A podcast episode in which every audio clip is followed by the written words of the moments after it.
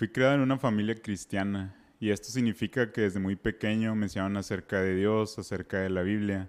Mis papás me llevaban a la iglesia junto con mis hermanos, incluso memorizaba partes de la Biblia.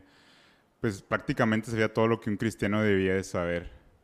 Por otro lado, cuando iba a la escuela para intentar encajar con mis amigos, ser parte del grupito, ser alguien cool, pues se me olvidaba todo lo que me enseñaban en la iglesia y en mi casa porque al fin y al cabo yo pensaba, pues mientras nadie se dé cuenta, pues todo está bien.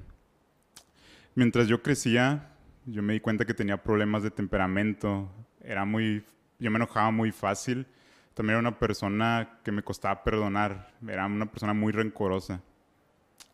Y por otro lado, una cosa que también tenía era que yo estaba lleno de inseguridades, principalmente mi inseguridad acerca del futuro pues el saber que no había nada que me asegurara mi futuro, el propósito de mi vida, a dónde iba a ir yo después de morir o qué pasaba después de la muerte eran cosas que yo tenía dentro de mí y que pues yo no podía sacar, que sentía que era normal sentirme así y no encontraba ninguna seguridad ni con mis amigos ni con mi familia y pues en ningún otro lugar.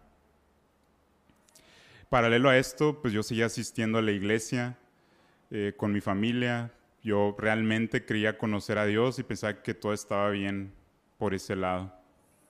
Así fue hasta que un día, durante una de idas a la iglesia con mi familia, en un estudio bíblico nos hablaron de la importancia de nacer de nuevo, de cómo este es un día muy importante en la vida de cada cristiano y eso era algo que yo no tenía muy claro en mi vida. Y también nos contaron acerca de la historia que muchas otras veces había escuchado, pero que esta vez me sonaba diferente la historia de cómo yo era enemigo de Dios, pero que Dios me amó tanto que envió a su Hijo Jesús para que muriera por mí, para de esta forma poder reconciliarme con Dios y poder convertirme en su Hijo, nacer de nuevo. Al escuchar esto, yo me di cuenta de cómo Dios me ha dado un perdón que yo nunca hubiera, hubiera podido ganar o merecer, sino que Jesús lo ganó por mí. También de cómo yo, a pesar de que era enemigo de Dios, pues Dios no guardó ningún rencor contra mí, sino que Él me amó y me abrazó. Y también vi cómo tenía mi futuro asegurado en Él, pues Él me daba la vida eterna. Al ver todas estas cosas y cómo es que nunca antes las había percatado, pues no pude hacer otra cosa más que poner mi confianza en Dios, pedirle que perdonara mis pecados y que viniera a mi vida. Pues los cambios en mi vida se fueron dando gradualmente. Eh, Dios me mostró la maravilla que es perdonar, pedir perdón y no guardar rencor. También me mostró que cómo debo yo solo buscarlo agradar a Él y no a otras personas. Él quitó todas las cargas que yo tenía y que ya no podía llevar. Y esto pues no quiere decir que yo sea perfecto, porque Dios sigue trabajando en mí y sé que así será por el resto de mi vida. Ahora yo sé que mi futuro está en sus manos y que nada me puede apartar de Él. Y cuando alguna otra inseguridad viene a mi vida, yo la traigo delante de Él y Él me da la paz que promete a todos los que le buscan, sabiendo que algún día lo veré cara a cara. Mi nombre es Juan y te invito a que recibas a Cristo para que tengas una Navidad perfecta.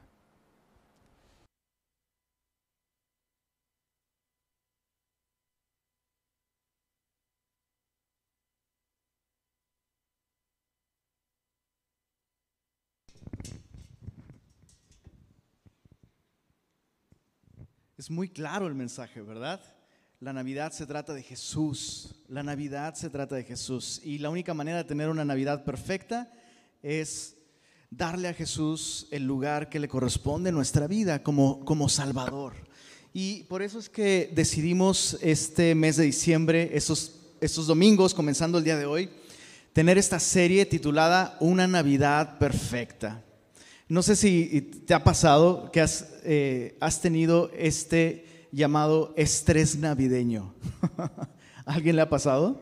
Estrés navideño. De, hecho, incluso hay un fenómeno de, eh, depresión eh, asociado con estas fechas por muchas razones.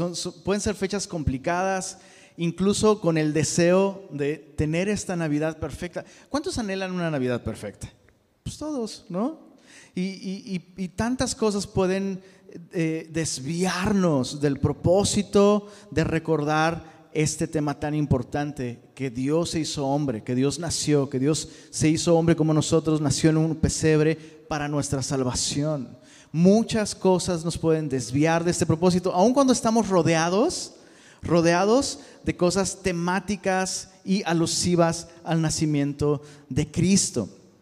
Y yo quisiera que eh, durante estos próximos domingos estemos meditando en cómo eh, estas cosas que son tan propias de la Navidad, tal vez han perdido su significado para nosotros. Es, tiempo de recordar por qué, por qué eh, ponemos un árbol, por qué adornamos un árbol, por qué damos regalos en estas épocas, por qué, por qué tanto énfasis en estar con nuestra familia e incluso compartir una cena juntos, ¿por qué?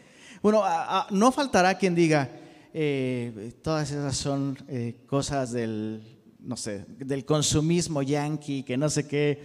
Y sabes, sin duda puede haber algo de eso, aunque es chistoso, pero cuando una persona dice eso, nomás escuda eh, en, su esnovismo de yo sé cosas acerca de los complots mundiales, pero, pero, pero sabes, nos puede pasar. Nos puede pasar que en medio de todas estas cosas nos perdemos del verdadero significado de estos elementos. Yo estoy convencido de esto. Em, detrás del mensaje de la Navidad y de los símbolos que nosotros como cristianos, como cristianos hemos establecido con la Navidad, detrás de estos hay grandes verdades que responden a nuestros anhelos y preguntas más profundas. La Navidad no es un mensaje solamente para eh, el mes de diciembre. La Navidad es un mensaje que le puede dar sentido, propósito y esperanza a nuestra vida. Así que estas semanas vamos a estar analizando estos elementos. Número uno, el árbol. Hoy vamos a estudiar el primer árbol de Navidad. Así que vamos a orar y vamos a considerar este tema. Señor, gracias por esta oportunidad que nos das para venir a tu palabra y a través de ella, Señor, aprender, aprender quién eres tú y quiénes somos nosotros. Pedimos que tú bendigas este tiempo, eh, que tú bendigas tu palabra y que tú nos hables a cada uno de nosotros, Señor, en el nombre de Jesús. Amén. Amén. Bueno, antes de entrar al tema, déjame, déjame aclararte algo esta no es una apología del árbol de Navidad. ¿A qué me refiero con esto? El propósito de esta enseñanza no es que si tú no pusiste árbol de Navidad, saliendo de aquí, vayas a conseguir un árbol de Navidad porque en la iglesia predicaron acerca del árbol de Navidad. Nuestro propósito no es que salgas a buscar un árbol de Navidad. Tenemos árboles de Navidad aquí en la librería bendecidos por el pastor. No, no es cierto. Es una broma, es una broma, es una broma. Este no es el propósito, ¿ok? Eh, puede que tú pongas árbol, puede que no pongas árbol. El punto no es si pones o no pones árbol. El punto es que tú sepas el mensaje detrás de este símbolo tan importante. Porque de hecho, no solo, escucha, no solo la historia de la Navidad, sino la historia de la Biblia, que de hecho se centra en la Navidad, Comienza con qué crees? Con un árbol. Adivinaste. La historia bíblica, el relato bíblico. Es imposible. Escucha esto, capítulos 2 y 3 de Génesis mencionan 16 veces la palabra árbol. Es imposible estudiar la creación, la caída y la primera promesa de Dios de enviar a un Salvador sin tocar este tema tan importante del árbol. Así que hoy vamos a contar, vamos a estudiar, vamos a meditar la historia de Navidad considerando tres árboles, los tres árboles de Navidad. Árbol número uno, el primer árbol de Navidad en la historia, Génesis capítulo 2, versos 7 al 9. Dice así, entonces Jehová Dios formó al hombre del polvo de la tierra y sopló en su nariz aliento de vida. Y fue el hombre un ser viviente. Y Jehová Dios plantó un huerto en Edén, al oriente, y puso allí al hombre que había formado. Y Jehová Dios, leamos esto en voz alta, hizo nacer de la tierra todo árbol delicioso a la vista y bueno para comer. También el árbol de vida en medio del huerto y el árbol de la ciencia del bien y del mal. Es asombroso descubrir cómo Dios, eh, como parte de sus primeras acciones después de crear al hombre, es regalarle un entorno hermoso. E, e, eso es algo que como cristianos necesitamos recuperar. Como cristianos necesitamos recuperar el sentido de belleza.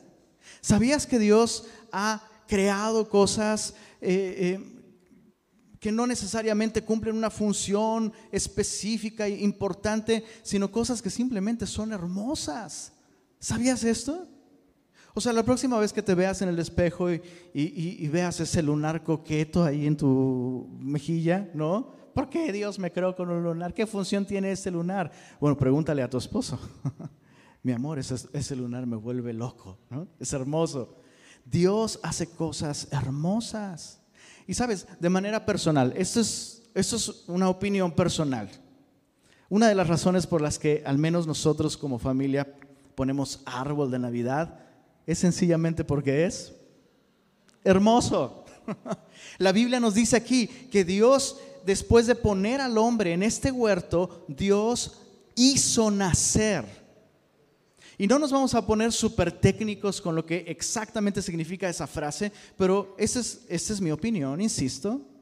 Puedes pensar algo distinto, pero mi opinión es que Dios hizo nacer en ese instante todo tipo de árboles para decorar el lugar donde Dios quería tener comunión con el hombre. Y la Biblia describe estos árboles así. Todo árbol, ¿notaste? Delicioso a la vista y no es, esto no se está refiriendo al sabor del fruto de esos árboles, porque eso lo dice después como algo distinto. Dice, y bueno para comer. Pero antes de ser bueno para comer, Dios quería que estos árboles fueran deliciosos a la vista. De allí viene la expresión un taco de ojo, solo que ahí no había tacos, había árboles.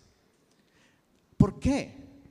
¿Por qué Dios decide crear al hombre y poner lo que para efectos de esta enseñanza vamos a llamar el primer árbol de Navidad, el árbol de la vida. ¿Por qué? Porque es una imagen hermosa. Y escucha esto. Esa es la primera enseñanza acerca del primer árbol de Navidad. Este árbol de la vida representaba, ilustraba para Adán el plan que Dios tenía para él. El árbol, este árbol de la vida, representa el plan de Dios no solo para Adán como individuo, sino el plan de Dios para la humanidad. Cuando Adán viera ese árbol, vería vida exuberante, vería propósito, vería belleza, vería fruto. Y eso es lo que Dios quería para el hombre. Sabes, Dios no creó al hombre para sufrir, Dios no creó al hombre para secarse, marchitarse. Dios no creó al hombre, perdóname la expresión, pero Dios no creó al hombre así de feo como estamos. Hay fealdad en nosotros. Estamos arruinados. Nuestros mejores esfuerzos para ser fructíferos y tener propósito se marchitan. ¿Por qué? Porque estamos rotos. Dios no nos creó para eso. Dios no nos creó para morir. Dios no nos creó para enfermar. Dios no nos creó para sufrir y hacer sufrir a otros. Un árbol no hace ninguna de estas cosas. Dios creó al hombre para darle una vida plena, hermosa, fragante, fructífera. Por eso la Biblia nos dice, la Biblia usa este lenguaje, esta imagen, para ilustrar cómo luce la vida de una persona que tiene una relación correcta con Dios. La Biblia usa este mismo idioma de un árbol. Salmo 1 dice, acerca de aquel que tiene una relación correcta con Dios, será como árbol plantado junto a corrientes de aguas, que da su fruto en su tiempo, su hoja no cae, y todo lo que hace prosperará. Dices, ese es el mensaje que escucho cada Navidad. paz y prosperidad, pues es lo que Dios quiere para nosotros. Pero ¿y entonces qué pasó? ¿Por qué si Dios nos creó con este propósito? ¿Por qué si Dios tiene este plan de hacernos bien, de bendecirnos, de que seamos fructíferos? ¿Por qué el hombre está tan roto? ¿Por qué hay tanto sufrimiento? ¿Sabes? E, e, esta Navidad probablemente es más difícil que la Navidad del año pasado. Han sido un par de años realmente difíciles. Y más que nunca, tal vez, incluso cristianos, más que nunca, lo cual honestamente yo aplaudo y le doy gracias a Dios por esto. Tal vez más que nunca cristianos están haciéndose preguntas. Preguntas que importan y preguntas para las cuales la Biblia tiene respuestas. Una de esas preguntas puede ser, ¿por qué Dios permitió llena el blanco? ¿Por qué Dios permitió esto? Tal vez incluso aunque tú mismo no hayas perdido algún ser querido, ves la situación alrededor, ves lo que está sucediendo en el mundo, ves tanto dolor, tanta confusión, tanta división, tanta amargura. Y tal vez una pregunta es, ¿por qué Dios permitió esto? ¿Sabes qué? Y, quiero, quiero hacer mucho énfasis en esto. La historia de la Navidad nos da respuestas a esas preguntas. Son preguntas importantes. El punto número dos de este mensaje es el segundo árbol en esta historia. El árbol número dos es el árbol de la ciencia del bien y del mal. Y allí encontramos respuestas a por qué el hombre hoy sufre, por qué, por qué Dios permite el sufrimiento y el dolor en el mundo. Veámoslo. Eh, Génesis capítulo 2, versos 15 al 17. Dice así, tomó pues Jehová Dios al hombre y lo puso en el huerto de Edén para que lo labrara y lo guardase. ¿Te, te diste cuenta? Solo para derribar una mala comprensión del trabajo. El trabajo no es consecuencia de la caída y de la maldición. algunos, algunos tienen la, la teología de don Ramón. ¿Se acuerdan? Don Ramón decía, el trabajo no es malo, lo malo es tener que trabajar. y a veces pensamos eso, sí, mira, tal vez estás en tu oficina sudando, se te hizo tarde, no sé lo que sea, y dices, si Adán no hubiera pecado, no tendríamos que estar trabajando. No, eso es una mentira. El trabajo es una bendición. Dios puso a Adán en el huerto para que lo labrara, lo cual nos habla de trabajo, y lo guardase, lo cual nos habla de administración, de sabiduría, de protección. Verso 16, y mandó Jehová Dios al hombre diciendo, mucha atención, dice ahí, de todo árbol del huerto podrás comer ¿De cuántos árboles del huerto podía comer el hombre? Observa el énfasis en el aspecto positivo de esta instrucción divina. Puedes comer de todo. Eso es interesante porque esto nos revela algo, la libertad con la que Dios creó al hombre. Más adelante vamos, vamos a ver, si seguimos leyendo este capítulo, más adelante vemos cómo la serpiente usada por Satanás, un personaje real, la serpiente usada por Satanás sugiere, sugiere que Dios es un opresor. Y lo que Satanás va a hacer es decirle a la mujer, ah, con que Dios ha dicho, no comáis de todo árbol del huerto. Ahora mira cómo, tú sabes de lo que estoy hablando.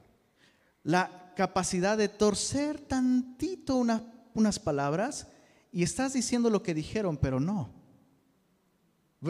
Sí sabes de lo que estoy hablando, ¿verdad? Sí. Tomas las palabras que una persona dijo y haces un pequeño cambio de enfoque, de modo que estás diciendo lo que él dijo, pero no es lo que él dijo realmente. Piensa en esas palabras de, de la serpiente, con que Dios ha dicho, no comáis de todo árbol del huerto. ¿Y qué es lo que dijo Dios? de todo árbol del huerto podrás comer, más del árbol de la ciencia del bien y del mal no comerás. Entonces cuando Dios le da esta instrucción al hombre, enfatiza, enfatiza la libertad que tiene de comer de cualquiera. Pero hay una cláusula restrictiva. De este árbol no vas a comer. Entonces lo que hace Satanás es enfatizar la restricción en lugar de enfatizar la libertad. Y Satanás sigue haciendo lo mismo el día de hoy. Ah, ¿cómo, cómo, cómo, vas a creer en Dios? ¿Cómo puedes pensar que Dios es bueno si Dios te restringe todo el tiempo? Dios todo el tiempo te pone prohibiciones y reglas y Dios es muy malo, Dios no quiere que alcances tu máximo potencial. La religión, ese sistema para controlar a las masas, especialmente este libro, la Biblia, con todas estas visiones tan estrechas y cuadradas. Satanás sigue haciendo exactamente lo mismo. Pero quiero que observes como una vez más, la instrucción de Dios enfatizaba no la restricción, sino la libertad. De todo árbol del huerto puedes comer. Solo hay una cosa, hay una cosa, dice Dios. De este árbol, el árbol de la ciencia del bien y del mal, no comerás. Y quiero que escuches la razón. Escuchemos la razón, por favor. Porque el día que de él comieres, ciertamente morirás. Entonces a mí no me parece restricción. A mí me parece preservación protección, instrucción de un padre amoroso que no desea que su hijo sufra. Entonces, ¿qué, es ese árbol de la ciencia del bien y del mal? Déjame decirte dos cosas sobre este árbol. Número uno, era un árbol literal. O sea, realmente había un árbol allí. ¿Qué fruta daba? Dicen manzana. Yo por eso no como manzanas, ¿no? Con la tradición, la gente por alguna razón asocia las manzanas con el árbol de la ciencia del bien y el mal. La respuesta bíblica es, no tenemos idea. La Biblia no menciona qué tipo de árbol, qué, tipo de árbol era. Y qué bueno, porque si no, tendrías una fruta menos en tu dieta. ¿no?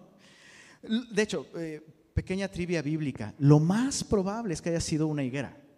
De hecho, si nos vamos a probabilidades, con toda probabilidad era una higuera. Dices, por eso no como higos. No, hombre. Pero eh, el, punto es que era un árbol literal.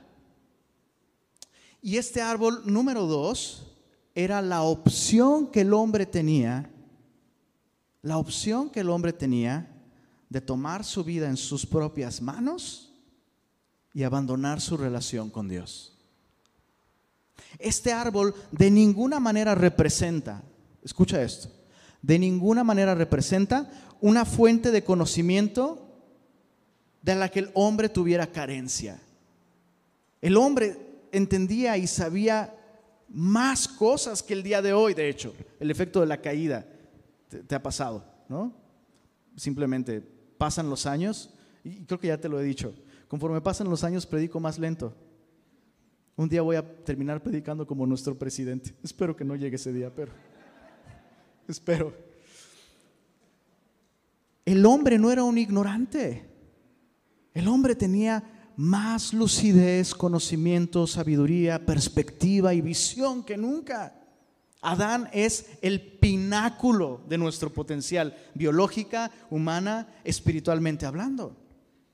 Entonces, este árbol no le daba al hombre un conocimiento que no tuviera. No es que Dios quería mantener al hombre ignorante. No, insisto, este árbol representa la libertad con la que Dios creó al hombre. Tú puedes, yo no quiero, yo no quiero, el amor no, no obliga.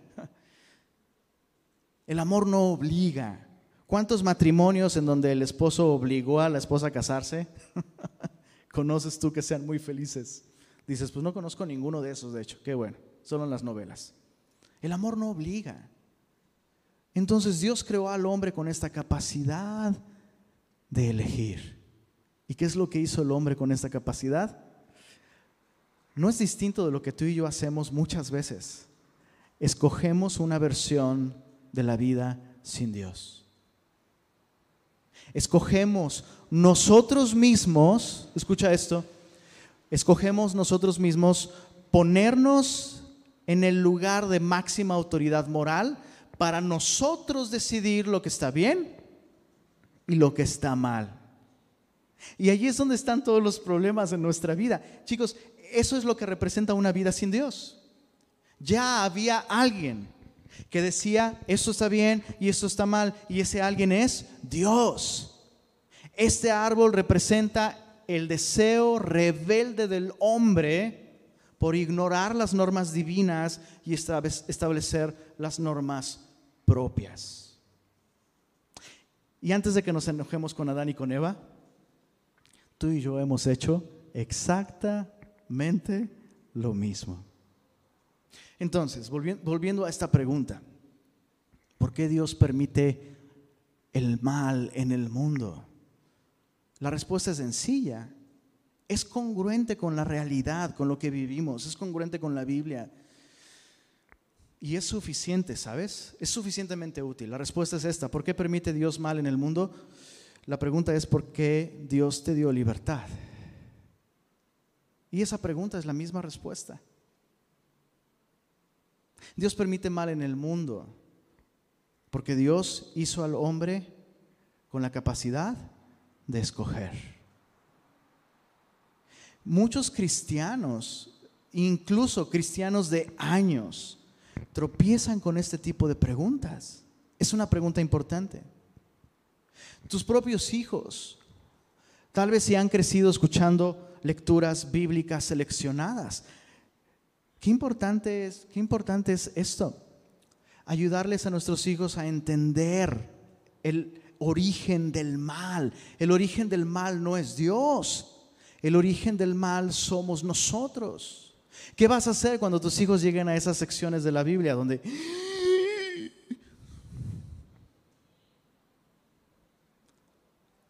Escucha esto. Que Dios permita el mal en el mundo no significa que Dios aprueba el mal en el mundo. Así que la próxima vez que tú o tus hijos o un amigo cristiano tenga una crisis de fe y al ver el mal alrededor, chicos, solo, solo tenemos que ver las noticias cinco minutos. Solo ve las noticias cinco minutos. Cualquier cristiano con un corazón sensible puede llegar a preguntar, ¿por qué? ¿Por qué Dios permite esto allá afuera? Y qué útil es voltear la pregunta. ¿Por qué Dios permite el mal allá afuera? Pregúntate por qué Dios permite el mal en mi propia vida. Porque Dios me ha hecho libre para escoger. Repito, quiero martillar este punto hasta que quede claro. Que Dios permita no significa que Dios aprueba. Dios advirtió a Adán el día que comas de este árbol, ciertamente morirás. ¿Qué significa esto? Bueno, tú recuerdas la historia. Adán comió del árbol y al menos físicamente no murió. La Biblia nos dice que de hecho vivió cientos de años más después de eso. Bueno, entonces ¿qué? ¿Entonces Dios mintió? No, Dios no mintió. El hombre verdaderamente murió porque el día que el hombre comió de ese árbol, ese día fue expulsado de la presencia de Dios. Y desde ese momento el hombre, y cuando digo el hombre me refiero a todos nosotros, desde ese día en que el hombre fue expulsado del huerto del Edén, ninguno de nosotros conocemos verdaderamente la paz. Mm. No conocemos la paz. No conocemos la verdadera felicidad. Por eso vivimos anhelándola y pensamos que una fiesta, una cena, luces y regalos pueden darnos eso. El hombre no conoce camino de paz. Todo el capítulo nos, narra los efectos de esta caída. y escucha esto. La muerte espiritual del hombre causó todos estos otros sufrimientos. El, el, resto del capítulo nos muestra las consecuencias de la caída y se describen con miedo. Escucha esto, son los efectos de la caída. Eh, eh, si, si tú tienes alguno de estos síntomas, significa que estás muerto espiritualmente. Miedo, miedo de Dios. No quiero nada con Él, no me quiero acercar a Él, voy a huir de Él, voy a esconderme de Él. Vergüenza, voy a ocultarme de otros. Voy a tapar mi desnudez, voy a cubrir lo que soy. Dolor y finalmente muerte, físicamente hablando. Las, las, estadísticas de muerte por el pecado son más preocupantes que las estadísticas de muerte por COVID. Diez de cada diez pecadores mueren, ¿sabías eso?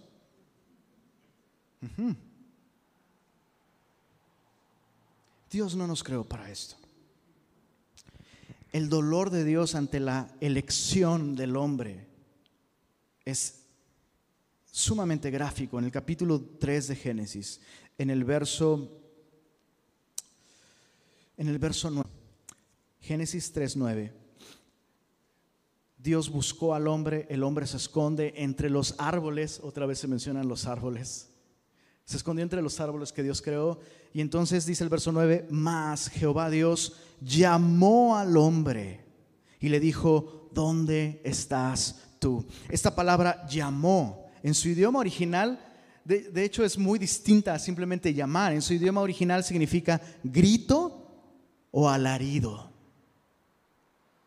¿Puedes imaginar a Dios en un alarido buscando a su creación? ¿De qué te habla eso? ¿Cómo, puede un Dios todopoderoso expresar, expresar angustia? ¿Por qué? Porque es eso. O sea, el, el alarido es, es la voz de una mamá que escucha el golpe en la alcoba de sus hijos y sabe que uno de sus hijos cayó y de inmediato, fulanito, ¿no? Es, eso. Entonces lo que tenemos aquí es la reacción de Dios ante la elección del hombre. Un Dios que sufre por la manera en la que el hombre decidió usar su libertad para alejarse de Él, para apartarse de Él, para su ruina, para su destrucción. Y a partir de entonces vemos las palabras de Dios desde una perspectiva muy distintas. Cuando Dios informa a Adán y a Eva los, los resultados, las consecuencias de sus acciones, no debemos leer el capítulo 3 teniendo en mente a Dios como un juez que se deleita en decir, te va a pasar esto y este es el castigo. No, debemos leer el capítulo 3 teniendo en mente a Dios como un padre que sufre porque sus hijos van a vivir consecuencias inevitables que se pudieron haber evitado. La tierra será maldita por tu causa. Dios no está diciendo eso con placer. Dios está diciendo eso con dolor.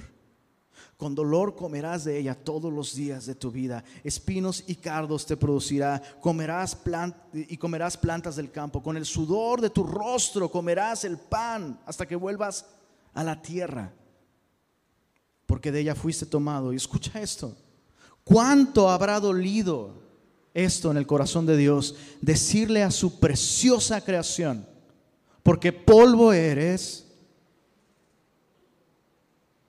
al polvo volverás. Son las palabras de un padre quebrantado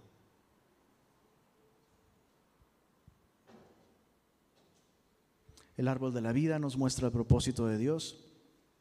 El árbol de la ciencia del bien y del mal nos muestra cómo hemos usado nuestra libertad cada uno de nosotros, estableciéndonos como nuestro propio centro moral, ignorando a Dios, ignorando su justicia, desligándonos de Él, buscando ser nuestro propio Dios. ¿Cómo termina esta historia? Con el tercer árbol de Navidad. Y este tercer árbol es muy importante.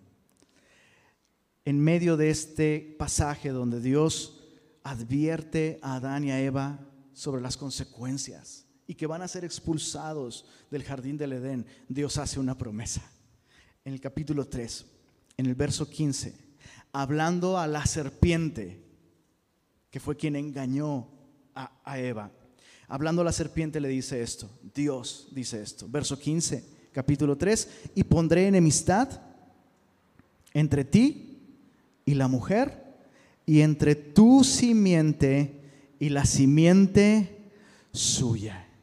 Dios está prometiendo aquí que un hijo nacido de mujer, pero no engendrado por varón, eso es muy interesante, vendría y haría nuevamente, haría al hombre una persona bienvenida de nuevo a la presencia de Dios y al árbol de la vida. Dios anuncia aquí que nacería un hijo de Eva que vencería a Satanás y anularía los efectos de la maldición y de la caída.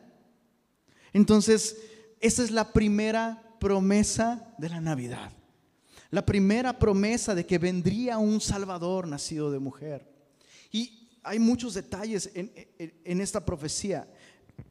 Nos dice el verso 15, esta, es decir, la simiente de la mujer, te herirá en la cabeza, se lo está diciendo a la serpiente, y tú le herirás en el calcañar. Tenemos aquí el nacimiento virginal implícito, tenemos aquí la, manera en la que esta, e, e, e, este rescatador, esta simiente de la mujer nos salvaría.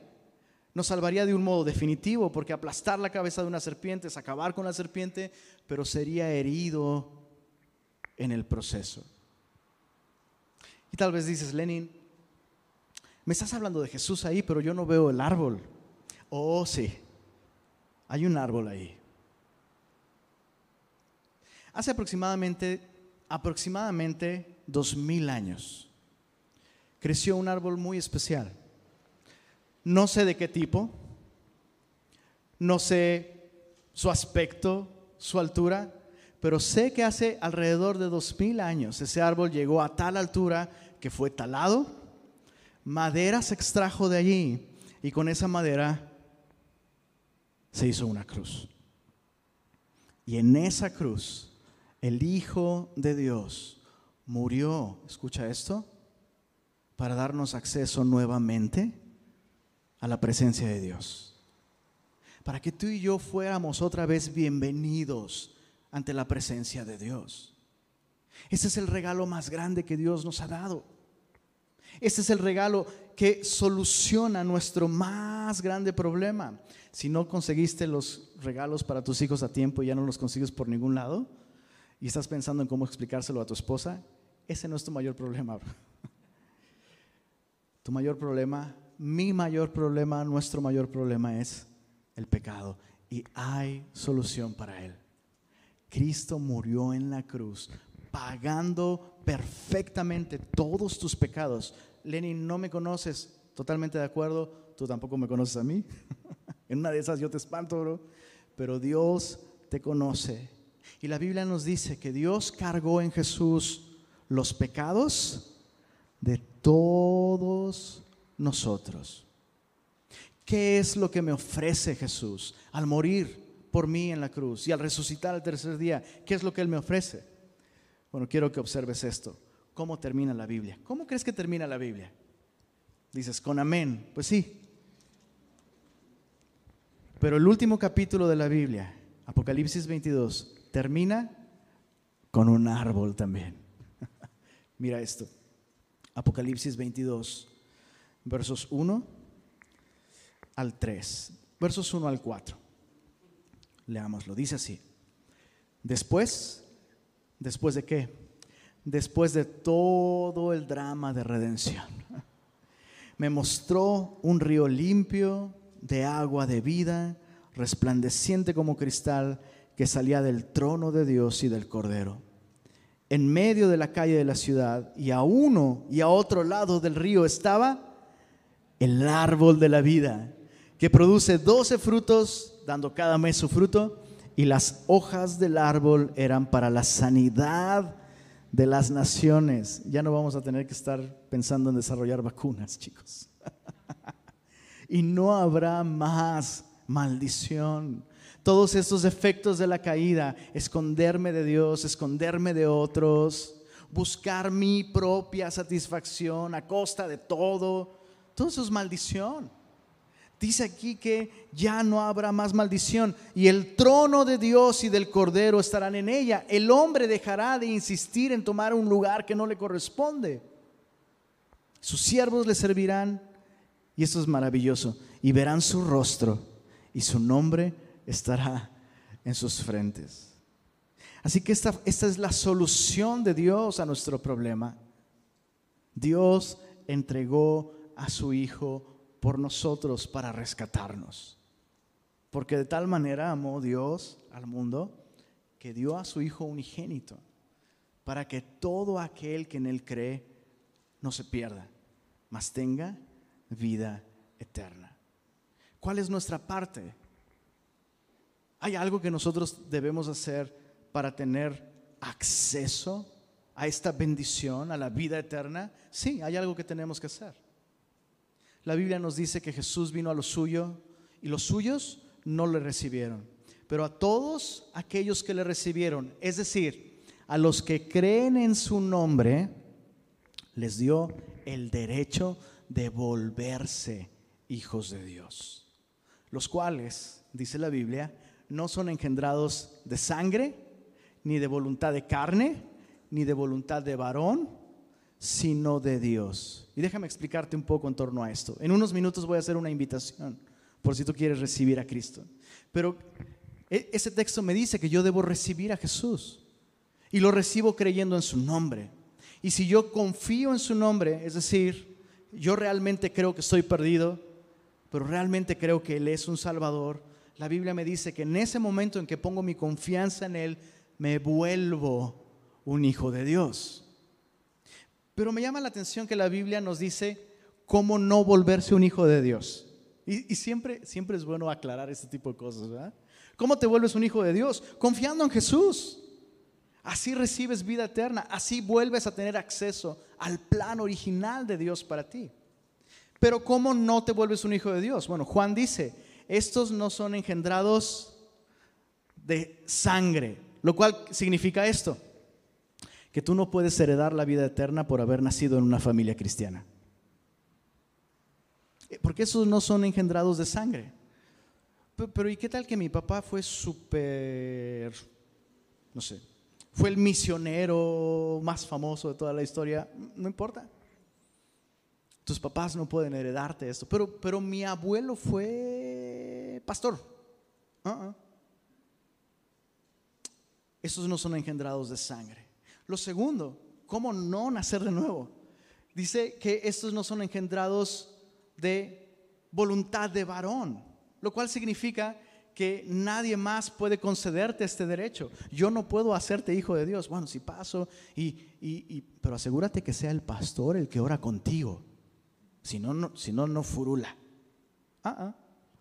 Aunque yo me encantaría tener este poder, pero no lo tengo pero tampoco son engendrados, dice la Biblia, de voluntad de varón, perdón, de voluntad de carne, lo cual significa que esto no es algo que tú puedes producir. Ok, ok, ok, entonces tengo que confiar en Jesús y echarle muchas ganas y oh, me voy a volver cristiano, me voy a convertir, me voy a convertir, me voy a convertir. No, eso es algo que tú puedes escoger. Dios te lo da, pero tú no lo puedes producir. Así que si tú quieres recibir a Cristo el día de hoy, yo quiero invitarte a que tomes esta decisión. ¿Cómo, saber si tú necesitas recibir a Cristo? Bueno, si no estás seguro del destino eterno de tu alma, necesitas recibir a Cristo. Si tú sabes que eres pecador, si tú mismo has luchado con la culpa, con la vergüenza, con la condenación, te sientes condenado, necesitas recibir a Cristo. Bueno, una cosa más. Si, si dentro de ti, en este momento, estás pensando, ah, sé que sí, pero no, estoy luchando, escucha esto, si hay una lucha en tu corazón por tomar esta decisión, significa que necesitas recibir a Cristo. Si hay una lucha es porque, créeme, no es porque el diablo esté llamándote a no recibir a Cristo, es porque Dios te está llamando a salir de tu comodidad, tal vez por primera vez reconocer, yo soy el problema, no son mis papás, no, son la no es la sociedad, no es el gobierno, no es el sistema. Ah, ah.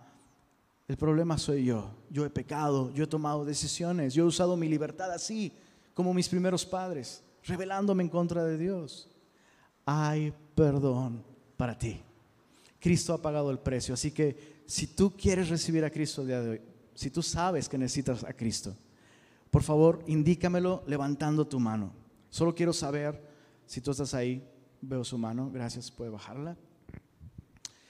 Insisto, si tú estás luchando, ese llamado es para ti. Veo tu mano. Muchas gracias. Que Dios te bendiga. Esta no es una invitación a intentar eh, ser perfectos a partir de ahora. Es una invitación a recibir un regalo, el regalo de la salvación. Así que quiero hacer una última invitación. Si hay alguien más que esta mañana quiere entregarle su vida a Cristo, por favor, créeme, yo sé que Dios ve tu corazón y tal vez has tomado la decisión ahí, pero levantar la mano, de verdad, eh, eh, esto va a ayudar a firmar esta decisión en tu corazón. Si este eres tú, por favor, solamente levanta tu mano. Solo quiero saber que estás ahí. Veo su mano. Puede bajarla. Que Dios la bendiga. Muy bien, vamos a hacer una oración. Si tú levantaste tu mano, yo quiero guiarte en esta oración. Esta no es una oración eh, única, mágica, no es la única manera de orar. Simplemente quiero ayudarte. Quiero ayudarte a guiarte en esta oración. Así que desde el fondo de tu corazón puedes decir en voz alta, Señor Jesús, reconozco que soy pecador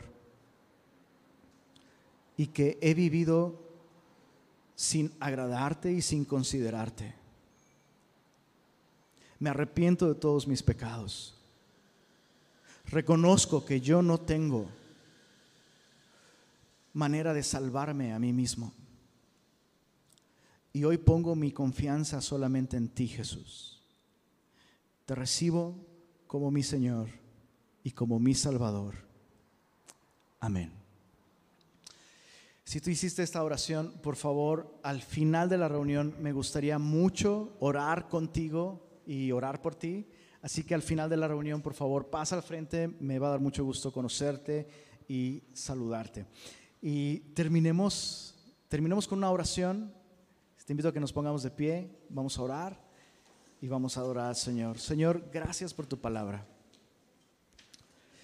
Gracias por la manera en la que tú nos has recordado el día de hoy tu propósito para nosotros, Señor. Y cómo es que en Cristo podemos nuevamente, Señor, cumplir ese propósito. Gracias, gracias por enviar a tu Hijo. Gracias por cumplir tus promesas y enviar esa simiente prometida, Señor. Gracias por la salvación tan grande que encontramos en Él. Gracias por regalarla gratuitamente, Señor. Hoy te adoramos y reconocemos que la salvación fue posible gracias a ti, Señor, y por eso te damos todo el honor y la gloria.